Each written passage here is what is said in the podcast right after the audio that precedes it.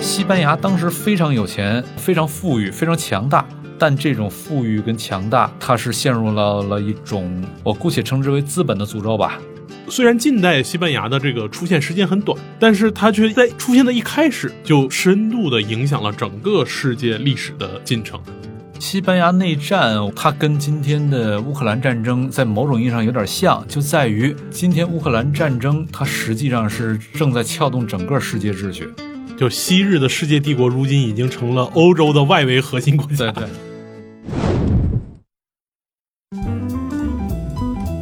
大家好，欢迎收听由大观天下志制作播出的播客《东腔西调》，我是何必。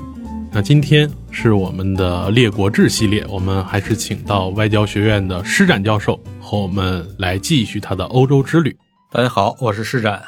那施老师在之前的欧洲之旅中，您和大家一起聊了欧洲四个最主要的大国：俄罗斯、德国、法国、英国。那可以说，这四个国家和欧洲乃至世界的历史都有非常紧密的关系。呃，前面还聊了意大利嘛，后来咱们又聊到了南欧，意大利。今天我们继续在南欧啊，地中海沿岸去巡游。那上一期我们原本预告说是要去巴尔干半岛聊聊希腊，但今天我们调转方向，先去讨论一下西班牙。因为在聊意大利那期，我们讲到意大利的古代历史，罗马帝国时期有三次布匿战争，让罗马得以称霸整个地中海。其中第二次布匿战争和老对头迦太基在对抗的时候。迦太基的主帅汉尼拔以一支骑兵从现在的西班牙地区出发，一直向东北方向越过阿尔卑斯山，把整个意大利半岛搅得鸡犬不宁。所以今天我们就聊一聊和罗马历史有着非常密切关系的伊比利亚半岛，就是西班牙这个国家。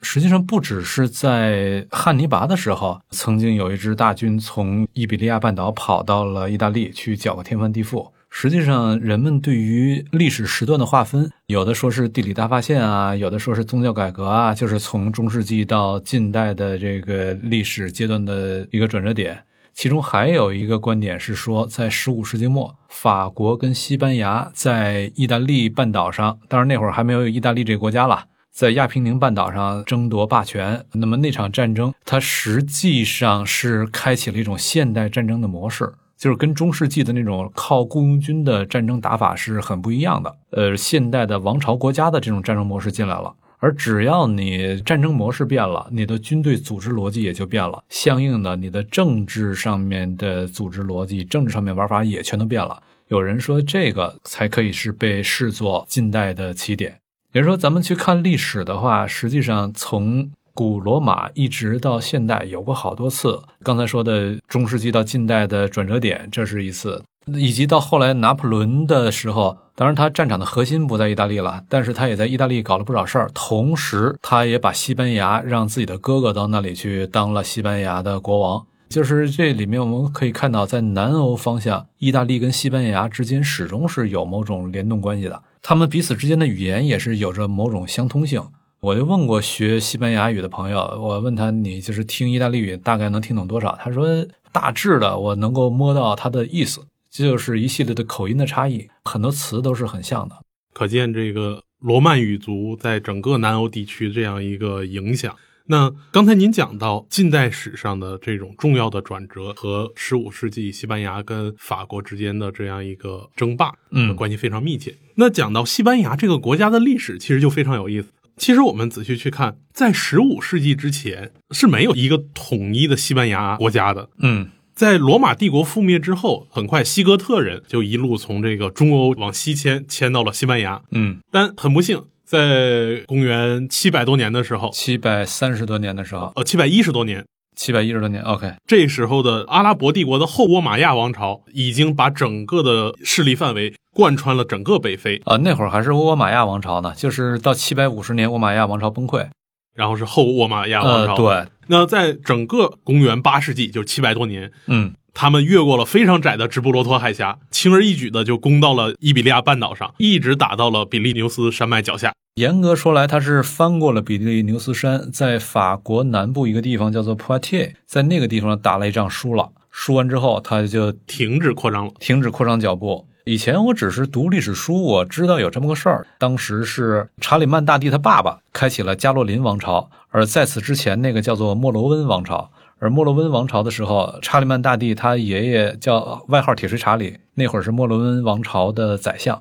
阿拉伯人就是输给了铁锤查理。以前我仅仅是知道这个事儿，直到我后来有一次我坐火车，我专门我就想要看一下它的地形。从巴黎坐火车一路跑到马德里，中间有一站就是到了普瓦提耶这个地方，是在法国南部的一个小城。到了那个地方，我一看那个地形，我一下子就 get 到了，因为那个地方山高谷深林密，阿拉伯战马、骑兵什么根本就跑不起来。但是坐着火车继续往南走，越过比利牛斯山之后，进入到了西班牙境内。我当时特别吃惊，我就是难以想象。我说这是欧洲吗？就你看它的气候啊，看它的地貌啊，甚至看它地表的植物啊，以及那种风沙漫天的状态啊，你都感觉这不像是在欧洲啊，这简直就是在中东啊！就是对于阿拉伯骑兵来说，他到了西班牙，就像回到了家一样，他有非常熟悉的回家的感觉。这些地方也都非常适合他的骑兵来回的驰骋奔跑。但是过了比利牛斯山，比利牛斯山作为一个大山，它就把大西洋的那水汽什么都给挡住了。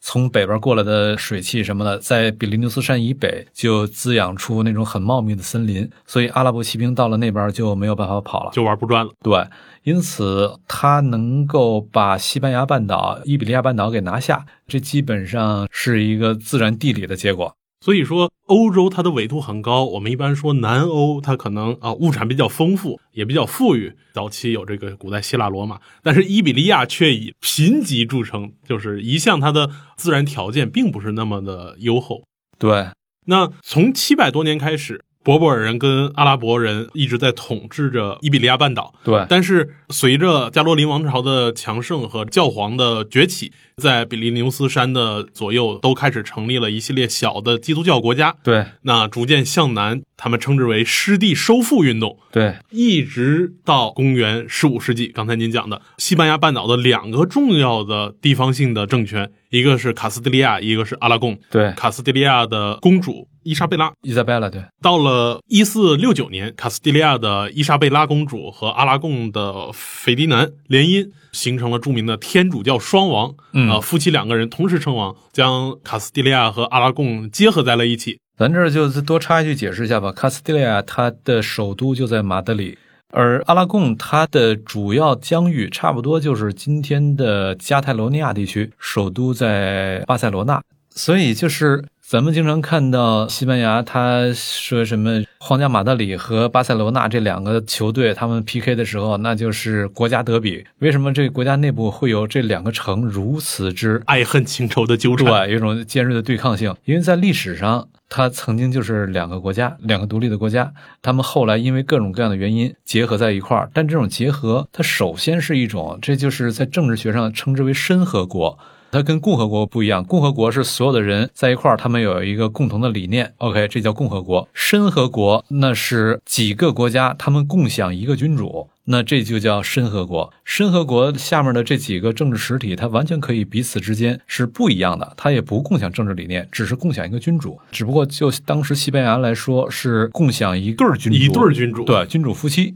那么，作为申和国，它内部的这两个政治体彼此之间本来整合性就不是那么强。那么到现代中间一度变成共和国，变成共和国的话，共和国它要求必须彼此之间得有一种认同，得有一种彼此之间的整合同化的过程。那这里就是互相跟对方那边搞动作啊，什么这种事儿多了去了。于是他就会不断的放大各种各样的爱恨情仇，就有了今天我们看到很多历史后果。对，那我们可以说，近代西班牙的诞生，某种意义上其实还是比较晚的，相比于法国、英国这样的早期现代王权国家来说。呃，我觉得这个看怎么说吧，就是英国它一直都在，但是呃，你要说近代英国，那大概得到亨利八世那会儿，你才可以这么说，就是一五三四年亨利八世宗教改革到那会儿，你可以说近代英国开始出现了。但是近代法国可能要到路易十四。呃，近代法国倒也用不着到那儿，近代法国可以比他早。近代法国大概到亨利，亨利四世，对，亨利四世就是搞这个南特敕令的那个，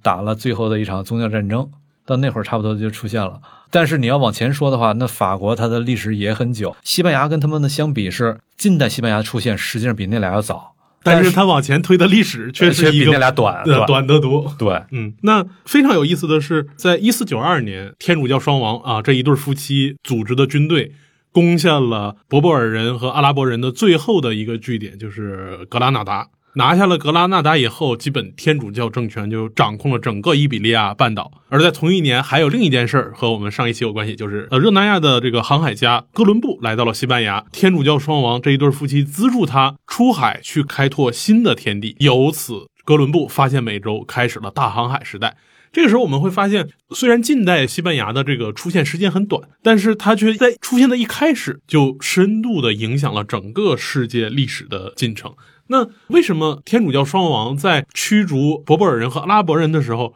就有心思想着要去向大西洋去拓展？而这里咱可以从几个角度来看啊，就是博博尔人和阿拉伯人，他们就是后来对西班牙人来说，这个笼统的就是这是摩尔人，对，摩尔人就是所有那些信伊斯兰教的，把他们要赶走。之前实际上就是在公元七百多年的时候，阿拉伯半岛被穆斯林所统治、所占据。但那会儿的穆斯林的统治实际上是非常之开放、非常之自由的，文化非常发达。当时他的首都在科尔多瓦，也是在今天西班牙南部了。科尔多瓦一度是中世纪世界的四大都城啊，东边长安，然后中间巴格达，往西边一点是君士坦丁堡，再一个就是科尔多瓦了。今天可能都没有多少人听说过这个城市，但是在中世纪的时候，那是世界四大都市之一，文化上高度的发达，然后也会有大量的犹太人啊什么的。因为今天咱们看到穆斯林跟犹太人彼此之间打来打去，似乎仇恨大得很，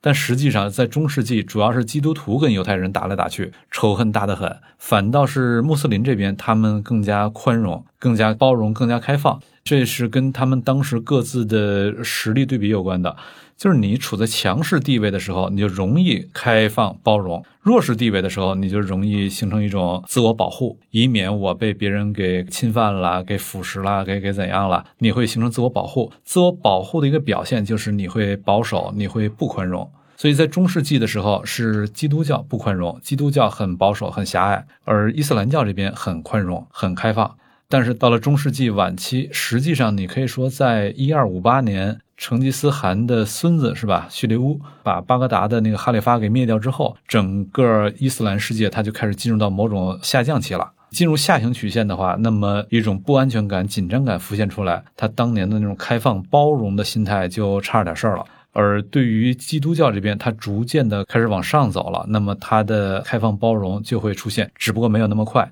真正的开放包容，那还要到近代又出现，又过了一段时间之后的。但是在刚才咱们说一四九二年那会儿，实际上再往前几十年、大几十年，甚至往前几百年吧，基督徒陆陆续续的已经在伊比利亚半岛上已经光复了很多地方了。到了卡斯蒂利亚和阿拉贡相联合的时候，穆斯林在伊比利亚半岛上就只剩几个据点了，一个是塞维利亚。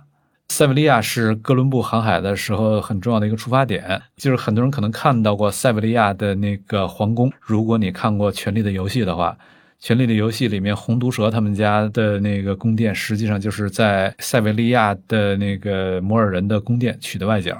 塞维利亚这是一个，然后科尔多瓦是一个，第三一个就是你刚刚说的格拉纳达，就剩下很有数的这么几个据点了。而且这几个据点的摩尔人早都服了，就是明确的跟西班牙王室说了，说我做你的附庸，我仍然保留我的宗教信仰，就有点类似自治城市的那种啊。对，就是早都服了。最后西班牙王室非得把他们都给赶走了，多少是有点胜之不武的。而且多少也是有点违背了当初，因为彼此之间实际上是有一种效忠契约的嘛，你是有点违背那效忠契约的。但是这种宗教激情一上来，那就什么效忠契约不效忠契约，我只有跟手扶圣经的基督徒的契约那才作数呢，跟你异教徒的这种不作数。脑筋一热，把他也就赶走了。赶走的时候，当时实际上还有一系列的很衍生的这种恶性的问题，就是当时穆斯林的地方是容纳了很多犹太人的，而犹太人都是专业人士。结果把这些摩尔人赶走了之后，就告诉那些犹太人：“你或者改宗，或者也走人。”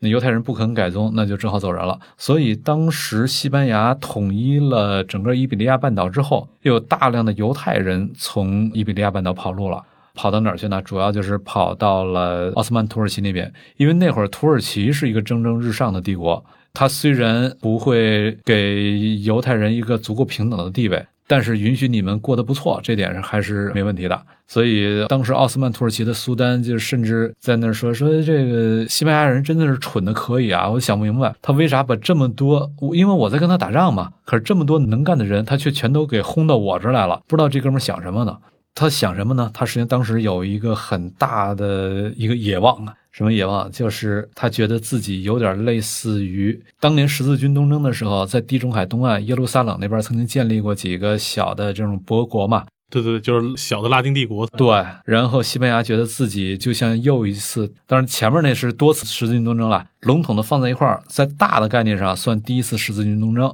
让西班牙觉得我这是第二次十字军东征了，我把异教徒给赶走了。因为真正的耶路撒冷已经当年给十字军给打下来了，但是后来又被萨拉丁什么又都给打败了嘛，那些地盘又都丢了。丢完之后，西班牙就觉得自己仿佛是第二个耶路撒冷，就是我已经把那些穆斯林都给赶走了，我完成了光复，我这儿就像耶路撒冷一样。此时他就获得一种很强的天命感。这个天命感就是说，觉得自个儿，我就是一个天主教世界顶梁柱，对，就是天主教世界的长子或者长女，anyway，反正你是老大。那么这种天命感就要求他，我要去搞更多的事儿，我要为了彰显主，一方面要继续跟穆斯林 PK，另一方面我我要去找到更多的异教徒的世界，到那儿我去一方面获取财富，以及愿帮助我继续荣耀上帝；另一方面，我到那边可以去传播主的声音。就是因为他有这样的一种宗教天命感啊，实际上哥伦布远航这事儿是很没谱了。一方面你开出去到底能见到什么，那当时基本都是靠想象；再一方面，实际上哥伦布这哥们儿他自个儿也挺没谱的，因为他是把这个地球的直径给算错了。他是算错了之后，他觉得我往西开到中国到印度不太远，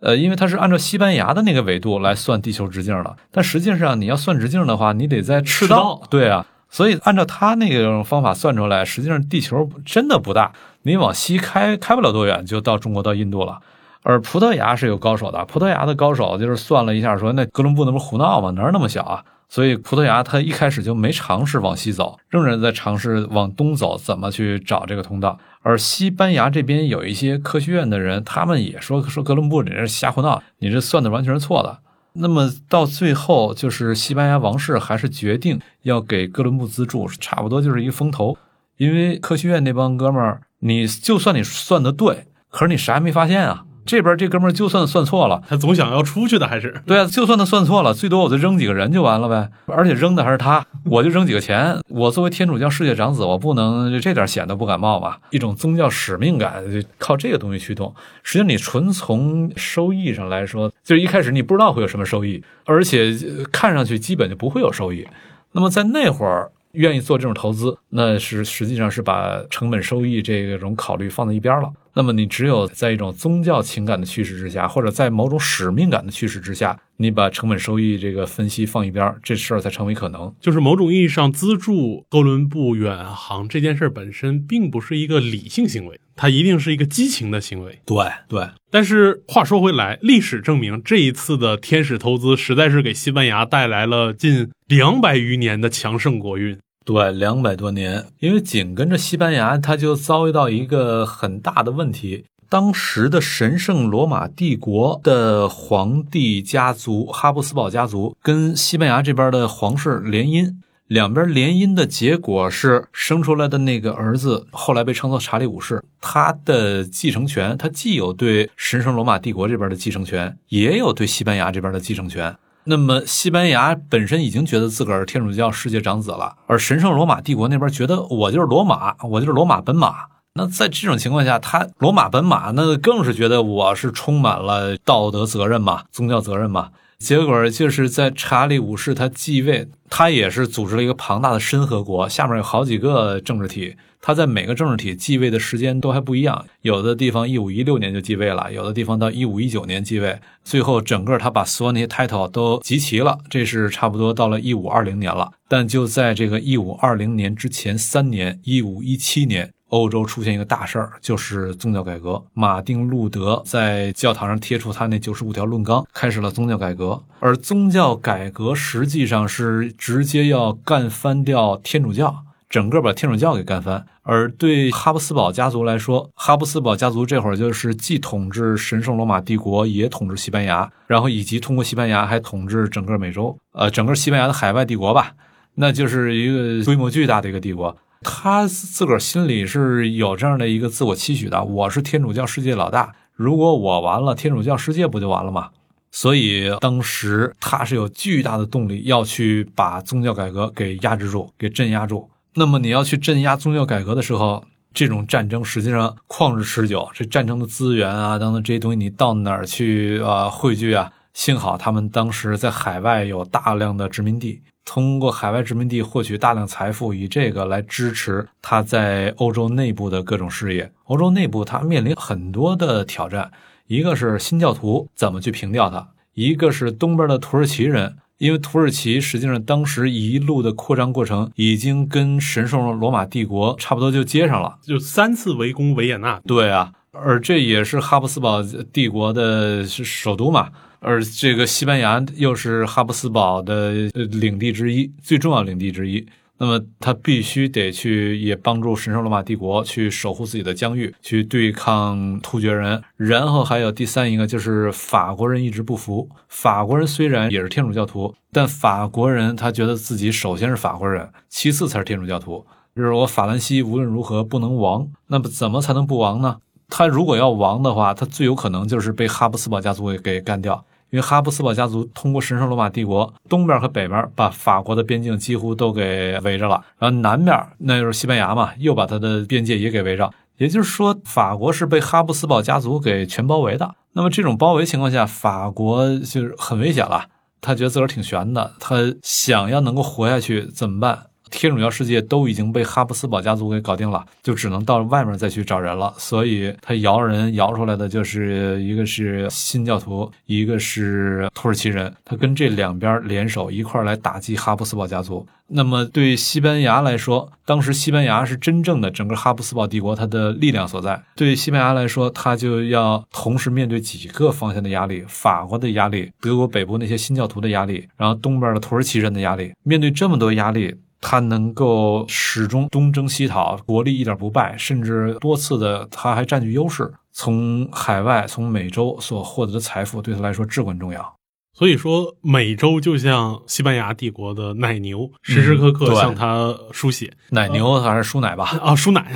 但其实，在西班牙呃海外帝国建立之初，大概是一四九四年，就在这个哥伦布远航的第二年。对，呃，西班牙王国跟葡萄牙王国就想着说，我们在大西洋海外开拓了全新的世界，我们怎么去分 这个世界？就有了著名的阿尔黑西斯亚条约。就在哥伦布远洋的第二年，一四九三年的五月。西班牙和葡萄牙对于海外世界的这样一个争夺就显现了出来。当时的教皇亚历山大六世仲裁这两个国家，画了一条线啊，这个线以东就全都是你葡萄牙的地盘，线以西就是你西班牙的地盘。这个在我们现代人看来，这简直就是一个笑话。这似乎是当时的人因为地理知识不足，才会想着说将整个大海像陆地切面包一样给它就切开，大家平分了。这同时也反映着说，当时整个伊比利亚半岛的两个国家所掌握的海上霸权的这种强盛。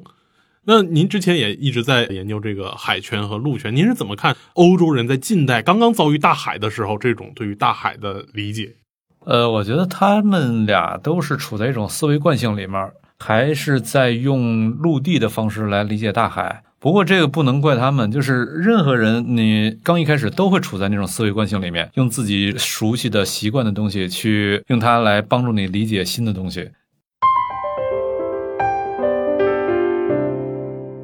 那么到后来，英国、荷兰他们能够转成海洋视角，不是因为他们一开始就有一个新视角，而是因为海外陆地已经他们没什么机会了，都被西班牙、葡萄牙瓜分差不多了，他不得不去寻找一个新的路径。于是才有了他们的海洋视角。那为什么我说西班牙、葡萄牙仍然是在以陆地的视角来观察海洋、来思考海洋？原因在于他们两家都仍然认为，所谓陆地视角，就是说他认为财富的主要来源来自于陆地。这两家仍然都认为主要来源在陆地，所以你到海外去冒险，你首要的是什么呀？首要的是去占有更多的领地。西班牙、葡萄牙就在美洲啊，然后在那个东南亚啊，在印度啊，什么在非洲都很多地儿，他们去想方设法去占有土地。他觉得占的土地越多，那么我能够拥有财富就越多。那么如果是这种思路的话，意味着大海对你是什么呢？大海对你来说只不过是通往另外一个陆地的一条通道。大海本身并不带来财富，大海仅仅是通道效应。真正财富还是来自远方陆地，所以他们是在这个思路之下。我觉得这个对任何人来说，你进入到一个全新的领域，你让他马上就能把握住这个领域，这根本是不现实的。基本人性，人们都会按照过去的思维惯性来理解一个新事物的。在此之前，你甚至意识不到这是新事物，直到你发现你的方案怎么都不灵了，你才有可能会开始意识到这有可能是个新事物。所以，西班牙、葡萄牙是这么搞的。但是对于英国人，他面临的一个问题就是，他在海上是一个后来者，他比西班牙真正到海外去搞事儿来比晚了差不多一百年。那么，等到他能够到海外搞事儿的时候，在此之前，他基本上精力都在内乱，什么玫瑰战争啊，然后英国的那些内战啊等等这些。到他真正开始出去搞事儿的时候，海外的好地已经都被西班牙跟葡萄牙给瓜分了。那么你再想去找到那么好的地，已经找不到了。英国不得不改变思路，改变思路，最后就发明出了一种新的商业模式，就是他意识到财富的根源不在那些海外的土地上，而是在基于海洋所进行的贸易上。我做的贸易越多，那么我获得财富才越多。而你要做贸易，必须得从海上走，所以对他来说，核心要控制的根本就不是土地，而是海洋航线。而要控制海上航线，重要的控制什么呢？控制几个咽喉要道上的交通据点。所以对英国来说，它主要的是占据点，然后以此为基础来控制海洋；而对葡萄牙、西班牙来说，主要目的是占陆地，在海外占陆地，用海外陆地的那些财富来帮助他在欧洲继续在路上搞事儿。但问题是，你在海外那些陆地，你获得再多的财富，你如果不运回来没用啊。可如果你要运回来，就得从海上走。而只要从海上走，那是英国人地盘。所以在这种情况下，他们双方就进入到一种不对称的战争里面。英国对他来说可以是降维打击，当然这主要是指在海上了，在路上英国仍然经常不是他对手。但是英国人也不到路上去啊，这就像那个呃浪里白条张顺和这个李逵一样，你到水上来，你根本不是我对手。然后那李逵说：“你到岸上来啊，那他 我不上去了。你上来呀，我你下来呀，你过来呀。所以在这种情况下。”一个新的问题就来了，就是一个在路上搞事儿，一个在海上搞事儿。那么，到底谁的机会大？谁的机会大？实际上取决于陆地和海洋谁的成长性更大，谁的成长性更好。呃，显然是海洋的成长性好，因为海洋把所有陆地给连为一体，人类一下子进入一个大规模的世界市场。那么，能够掌控海洋的人，实际上你在这个世界市场里面贸易当中，你是有主导权的。这个大市场的规模远远好于小市场，所以你能够在海上搞事儿了，实际上你已经进入到一个大市场，它的规模、它的成长性肯定远远好过陆地。因此，在西班牙、葡萄牙跟英国 PK 了多少年之后，最后还是不行了，彻底败下阵来。只不过这是说海洋的成长性好，但一开始毕竟你是个新事物嘛，你一开始还是比较弱的，所以早期英国跟西班牙他们打的一度都是很吃力的，因为海洋还弱。但是只要你成长性好，给定时间够长，陆地早晚不是海洋的对手。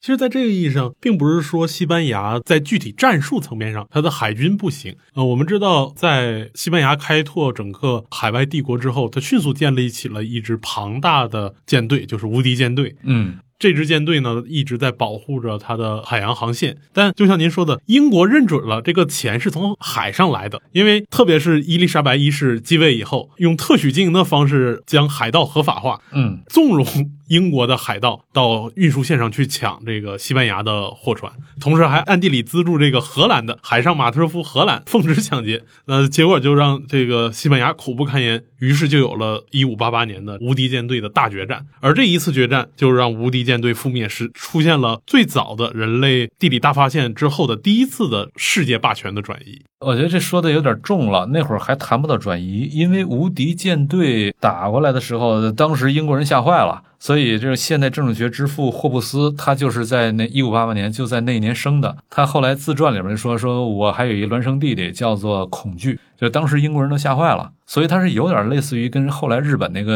呃神风一样，日本说是神风帮助我们战胜了蒙古人嘛。元朝的海军到了日本沿岸的时候，来了一通神风，给他吹跑了，给船都搞沉了。当时也是来了一通神风，把西班牙的这些无敌舰队给吹得东倒西歪，然后有的就撞礁石上了，等等。这个是神风，我觉得在这里面是一个很重要的一个要素。当然，这里面也有英国人自己的一些战术创新了。就是西班牙，它是以陆地的方式来理解海洋，它也就是以陆战的方式来打海战。这是什么概念呢？就是它最典型的战术是我开着船冲着你的船一路撞过去。撞到你那跟前之后，就有点类似于古罗马一样，船头有一那个吊桥钩子，跟那乌鸦嘴一样，那个一下子勾住你的船，然后我的人通通通跳到你的船上，在你的船上一通肉搏，把你人全都干掉。OK，战争结束，这就相当于在海上打陆战嘛。那么，如果你是以这种方式来打的话，而英国那边他的战术实际上是由德雷克爵士等等这帮，德雷克是后来封了爵了。当时就是个海盗，本来就是海盗嘛，一份很有前途的职业。就是德雷克他们海盗的一个基本原则是什么？只要你逮不着我，我就算赢。而对于这种陆战，这种要堂堂正正的大军阵、大的这种那个呃阵势摆开，双方队队员这种，什么叫逮不着你？你不敢跟我正面 PK，你就算输。而对于海盗来说，我凭什么跟你正面 PK？你逮不着我，我就算赢。双方对输赢根本不是一概念。那最后就看谁能够耗得下去了。那最终实际上是这种正规军他耗不过海盗那种到处游击着跑的。而对于德雷克他们来说，他的很重要的一些战术就是西班牙，你搞陆战，你要用大船，就是在海上以陆战的方式来打，你用大船，而我这边就是小船，小船特别灵活呀，我装不了几个人，但是我特别灵活，跑得很快，你想追我的时候你根本追不上，然后我想打你的时候你也跑不掉。至于我打你，我也不是呃上去跟你肉搏，小船人少嘛，肉搏根本没有优势，我也不需要肉搏，我只要装一些远射程的火炮。那么我离着比较远，我来打你，然后你想冲我撞过来，你那钩子搭上来跟我肉搏，我就不给你机会，因为你追不上我。你想那个钩子搭过来，你根本也搭不上来。同时，我不断的用我的远程火炮来攻击你，这这样的话，你船上的人再怎么多，没有用武之地，你只能跳着脚着急，什么用没有。以这种方式，它就相当于海盗开启了一种新的海上的战法，而西班牙它仍然在用过去的那种战法。之所以这种战法会出现这个变化，那也是因为你战争当中的人出现了变化嘛。你到底是正规军啊，还是这种海盗式的玩法？人不变的话，他的这种战争观念以及战法是很难变的。而变了之后，那么一些新的逻辑就浮现了。但即便是把西班牙的无敌舰队干掉了，当然一半是借助海盗，一半是借助神风啊。所以在当时也不知道这个，如果双方都在那个祈求保佑的话，这是保佑错了，哪边更灵啊？当然，英国那边宗教改革了，改革之后一看还是这个 改革之后灵一些。那么把无敌舰队干掉了，但西班牙毕竟家底儿巨大。所以当时虽然无敌舰队被干掉了，西班牙没有真的伤到筋骨。要说英国跟西班牙完成霸权转移，这还有段距离。一直又过了十二年之后，英国成立了东印度公司。一六零零年成立东印度公司，他把这种海上远洋贸易开始大规模的商业化。此前有贸易，但是很多也是海盗和抢劫，德雷克什么的。在这之后，当然仍然有海盗抢劫了，但是大规模的贸易本身开始商业化，开始规则化。但是早期的东印度公司，你很难把它跟海盗完全的区分开，就是能贸易的时候就贸易，然后有机会的时候也不排斥要抢一把。但是无论如何，它作为商业公司开始运营了，那么跟西班牙的那种靠农业庄园啊、种植园啊什么这种玩法就不一样了。接下来他们就走上了很不一样的这种积累财富的道路。而这两种不一样的积累道路里面，谁的效率更高呢？显然是东印度公司的效率要高过西班牙那套玩法。在这个意义上，其实我们看到无敌舰队覆灭之后，在我们接触到的一般历史里面，似乎西班牙就随着他的王室哈布斯堡一起在欧洲大陆上的政治辉煌，就是陨落掉了。接下来我们看到了十七世纪，那基本就是英法的历史世纪了。对，我觉得这个陨落，无敌舰队的覆灭，这是他的从巅峰上呃狠狠的摔了下来。但是因为他的底子太大了，家底儿太大了，所以这下摔的挺狠的，但并没有就彻底爬不起来。接下来他还是又爬下来，又搞了一通，一直到一六一八到一六四八这些年间打的那场战争——三十年战争。三十年战争里面的主角仍然是西班牙。到三十年战争之后。我觉得才可以说是西班牙，它从这个霸主的地位彻底摔下来了，就基本是威斯特伐利亚条约肢解了整个哈布斯堡王朝。对，那西班牙作为哈布斯堡重要的组成部分，也就被这个条约所规制掉了。对，规制掉，而且这个过程还给中国还惹麻烦嘛？就是本来西班牙从美洲搞出来那些白银都是流到中国的，然后刺激了晚明的江南的经济发展。结果三十年战争一打下来，这个白银就不会流向中国了，流到欧洲做军费了。一六一八到一六四八在打仗，结果一六四四咱这边大清就入关了。这可以说是第一次全球化带来的东西方的这样一个历史联动。对对，接下来我们就会发现，哎，西班牙似乎在整个十八世纪甚至十九世纪就在历史舞台上消失了。也没有什么重大的历史事件被一般人所熟知。另外，就是在美洲地区，它的殖民地受到了美国独立的这个鼓舞，先后的这个也选择了独立，有了我们熟悉的像玻利瓦尔，嗯啊，圣马丁，嗯啊，这一系列的这个拉丁美洲的英雄。嗯，而随着海外殖民地的丢失，整个西班牙一般被认为就是到十九世纪就是个二流国家了。对。但是到了二十世纪的时候，我们会发现，哎，西班牙又成了一个焦点。虽然在第一次世界大战的时候他没有怎么参加，嗯啊，但是到了两次世界大战之间，嗯，有了一场很著名的战争——西班牙内战，就是西班牙内战。而且一般也认为这是德国、苏联啊，甚至英国、法国、美国都参与到其中，但又不是一场国际性的战争。西班牙内战，我经常就是觉得它跟今天的乌克兰战争在某种意义上有点像，就在于今天乌克兰战争它实际上是正在撬动整个世界秩序。就是它已经成了整个世界秩序，它会未来会怎么走向一个焦点性的存在，这一个点能够把整个世界秩序给撬的往不同方向去偏移。实际上之前也出现过几次，比如朝鲜战争，比如后来越南战争，都是能够撬动整个世界秩序的支点。但你会发现，这种支点它通常都是发生在一个比较边缘的国家。真正的不边缘的，那都是那些主导性的大国嘛。主导性大国，别一般人也没人去惹他，因为这个，且不说能不能打得过吧，就算打得过，有可能成本太高，这事儿也完全不划算。但是各个大国，他在对方主导大国那地方，他是搞不出太多名堂的。那么相应的，他在外围地区，他会有想法。然后各方都在外围地区有想法的时候，有可能就会发生冲突。而且这种冲突的时候，因为它不是在主导大国的直接地盘内。所以，即便发生冲突，它的这种外溢效应是可控的，所以各方就不会太害怕在这个地方大打出手。但是，因为在这个地方，它有可能打得比较激烈，翻回头来对主导地区来说，因为主都是主导大国，它在这个地方在在外围在搞事儿嘛。那么谁输了，他有可能会不是说另外输的那家就崩了，而是说输的那家他在整个国际秩序博弈当中会开始落入后手了。即便你曾经是先手，也会落入后手。而当时的西班牙之所以会陷入这样的一个境况，我觉得几个原因，一个是首先西班牙它是有点这种刚才说的主导大国之外的边缘地区，就昔日的世界帝国，如今已经成了欧洲的外围核心国家。对对，呃，这是一个原因。再一个原因就是西班牙它的社会结构，西班牙它在地理大发现之后，当时欧洲有有一个说法，就是说西班牙就像整个欧洲的消化道。大量的这个白银啊、财富啊，都涌入到西班牙。西班牙在这儿，它基本没留下啥，全都被别的国家把这个钱真正的给赚走了，变成发展自己了。比如西班牙，它那会儿大量白银涌过来嘛，太有钱了，太有钱，实际上你就不会去发展自己的经济了。呃，你用来买，比你自个儿发展要划算得多。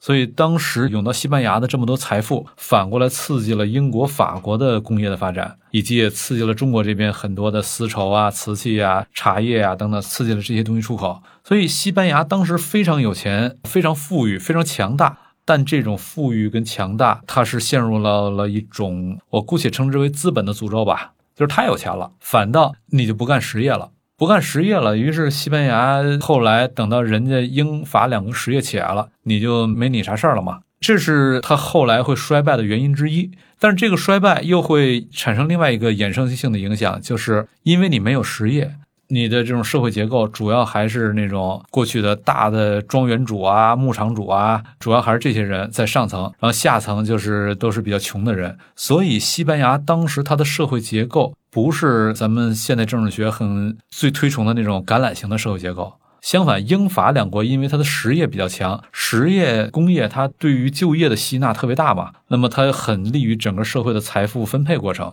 所以实业比较强的地方，它的社会相对来说容易发展出橄榄型的社会。但西班牙没有这个条件嘛，所以西班牙它上面是大的农场主、牧场主，下面是那些穷人，就是它就变成了一个哑铃型的社会。哑铃型社会意味着这个地方它的阶级斗争会特别的激烈。而阶级斗争越激烈，那么用来引导阶级斗争的一些观念、一些理论，它就越有吸引力。所以在三十年代初期的时候，以及在这个时候，如果你是有选票的话，这个国家有选举的话，谁能够拿到更多选票，谁就有机会上台。而左翼的政党，它是有机会拿到更多选票的，因为左翼它是底层代表嘛，而底层的人肯定比上层人要多呀。所以在这种民主的情况下，左翼政党上台，但左翼政党上台之后，他的一系列动作，实际上对于这种哑铃型的国家来说，你甭管是左边还是右边上台，里面都蕴含巨大的风险，就是你怎么样能够稳定的把哑铃逐渐往橄榄型给引导，而要引导的话，你得让它的实业经济能够发展得起来。可是当时左翼政党他的那一系列的策略，看上去不像是一个能发展经济的样子。同时，他也会在西班牙内部制造大量矛盾嘛，就有人起来反抗，而起来反抗的力量很多都是没有什么力量的，真正有力量的是哑铃型的上半部分那些人，他们的代言人就是弗朗哥，所以弗朗哥他就带着他的人从摩洛哥那边打回来，打回来的时候，他是可以获得上层的支持的，哑铃的上半部分获得上层的支持的，然后把这个秩序给稳住。那么在这个过程当中，对于苏联来说，他肯定是愿意支持左翼政党，支持这边。而对于纳粹来说，他是愿意支持代表上层哑铃上半部的那个保守的政党弗朗哥这边。结果就是一场西班牙内战就发展成了国际战争，同时又是因为这法理来说，这仍然是一场西班牙内战，所以对于交战各方来说，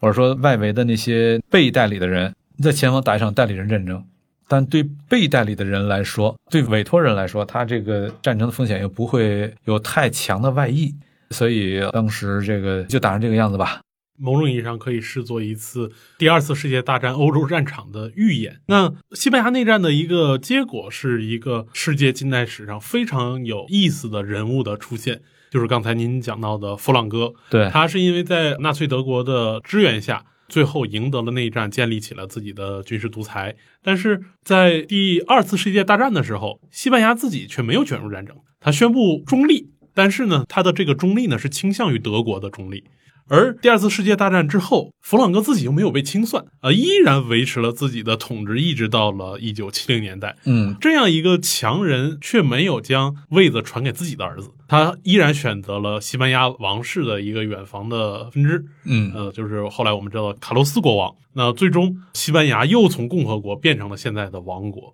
对。他没有被清算，原因之一也是弗朗哥他站在呃法西斯这一边，但这仅仅是因为他在国内进行的是一种法西斯统治，从意识形态上他跟意大利、德国什么的更接近。但实际上，弗朗哥是一个老谋深算的、有着很强的外交智慧的一个人，外交智慧和政治智慧。所以当时轴心国这边几次跟弗朗哥说：“你要关闭直布罗陀海峡。”因为直布罗陀海峡北端是西班牙，南端是摩洛哥。呃，摩洛哥就是西班牙殖民地，就是这俩地儿扼守着直布罗陀海峡。它如果关闭的话，英国要去往印度，那就得绕大远了，就得绕好望角。它是没有办法再利用苏伊士运河了。轴心国几次跟弗朗哥说你要关闭直布罗陀海峡，但是弗朗哥一直没接招。直布罗陀海峡一直向英国人是开放的。只要向英国开放，就意味着英国实际上它的战争成本就可以很好的降低嘛，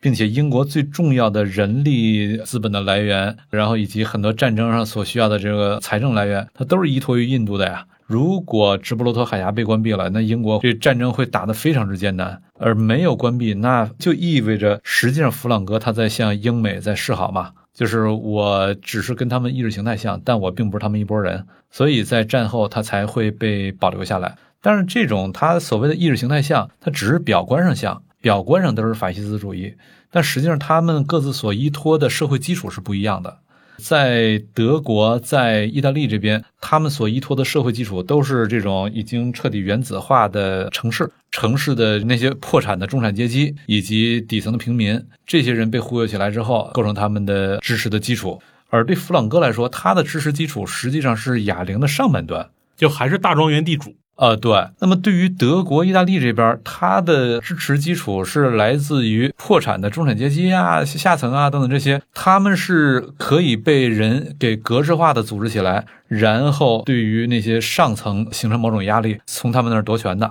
而在西班牙这边，由于弗朗哥他的支持基础是上层的大精英，上层精英是怕下面的人会组织起来来夺权的，所以他要对下面进行一个压制。而那个意大利啊、德国这边，它是把下面组织起来之后，利用被组织起来的下面对整体进行一个压制。于是他们的外观上看起来有点像，都是一种压制性的统治。但从他们各自外观、它的底层的统治基础来说，他们实际上是区别非常大的。它也就会导致在西班牙这边，它的法西斯主义更多的有一种保守性的外观；但是在意大利和德国，它的法西斯主义实际上是很激进的。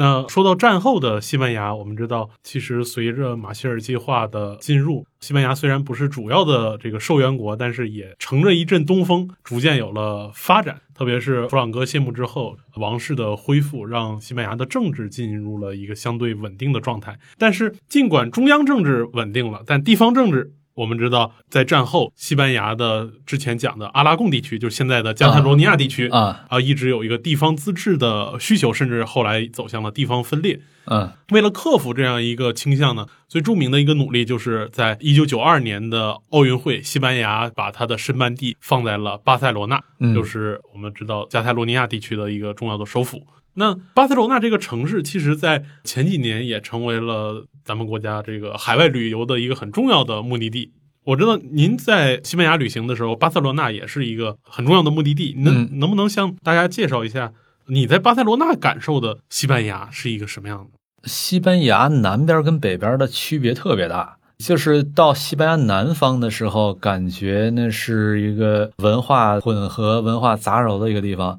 就你到处都看到基督教的东西和伊斯兰教的东西、伊比利亚的东西和阿拉伯的东西，然后还有犹太人的东西等等，所有这些都是混在一块儿了。而且南部还有大量的吉普赛人。哇！我在塞维利亚和在格拉纳达，在那儿我听到的是最美妙的吉他曲。而且不是在一个什么官方演出的场所，就是在街头，街头艺人哇，那种弹吉他，我真的除了“行云流水”这几个字，我找不到别的，那就像流水一样，音符像流水一样在他指尖上倾泻而出。那些吉普赛人的水准太高了，所以就是在南部你会有特别强的这种多元文化杂糅的感觉。可是，一旦去到巴塞罗那的话，那个感觉就是一个非常典型的顶级的欧洲大都市。非常现代化，也没有那么多的文化杂糅，或者是满满的西欧风，就是完全是那种西欧的国家。但是在西班牙南部，你就感受不到是一那种西欧感，感受到的更多的是一种文化的过渡感，文化杂糅。然后巴塞罗那可能很多人都看到过它的棋盘式的街道，呃，